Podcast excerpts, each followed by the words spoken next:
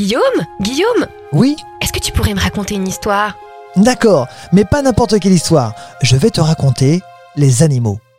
En forêt, attardons-nous sur les meilleures ouvrières qui soient.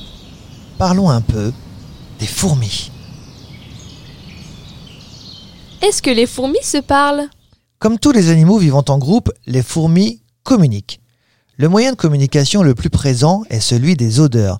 Elles utilisent leurs antennes qui produisent et détectent des messages aux odeurs différentes. Par exemple, l'odeur pour la recherche de nourriture est complètement différente de celle pour un départ. Elles ont également des moyens de communication physique.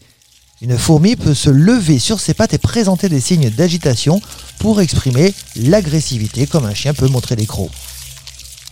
Est-ce qu'il y a un chef? Les colonies ou fourmilières sont dirigées par une ou plusieurs reines selon les espèces. On trouve différentes tailles de fourmis dans une même colonie avec comme chef la plus grosse, la reine. Seule la reine peut pondre des œufs et c'est elle qui choisit si elle veut faire des filles ou des garçons. Mis à part la reine, les ouvrières font-elles toutes le même travail? Alors, pour le bien d'une telle fourmilière, il faut se diviser en plusieurs métiers comme nous. Certains s'occupent de faire à manger et d'autres bâtissent des bâtiments.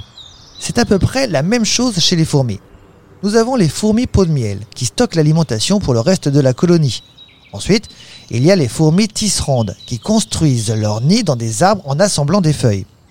Il y a également les fourmis coupeuses de feuilles ou fourmis champignonistes qui découpent de petits morceaux de feuilles qu'elles utilisent afin de cultiver des champignons qu'elles mangent.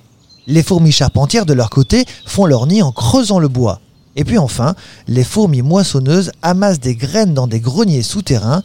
Elles décortiquent et mâchent ces grains afin d'obtenir, après plusieurs heures, une pâte comestible appelée le pain de fourmi. Que mangent les fourmis?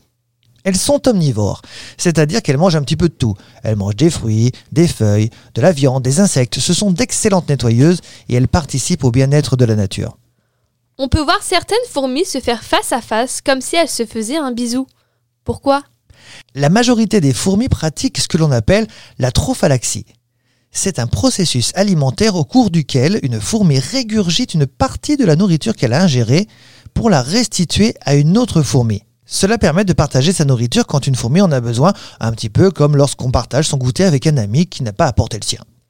On les voit souvent porter des charges. Comment font-elles? Il est vrai que les fourmis ont cette capacité incroyable de porter, écoute bien, mille fois leur poids. C'est possible grâce à la puissance des muscles qu'elle a au niveau du cou.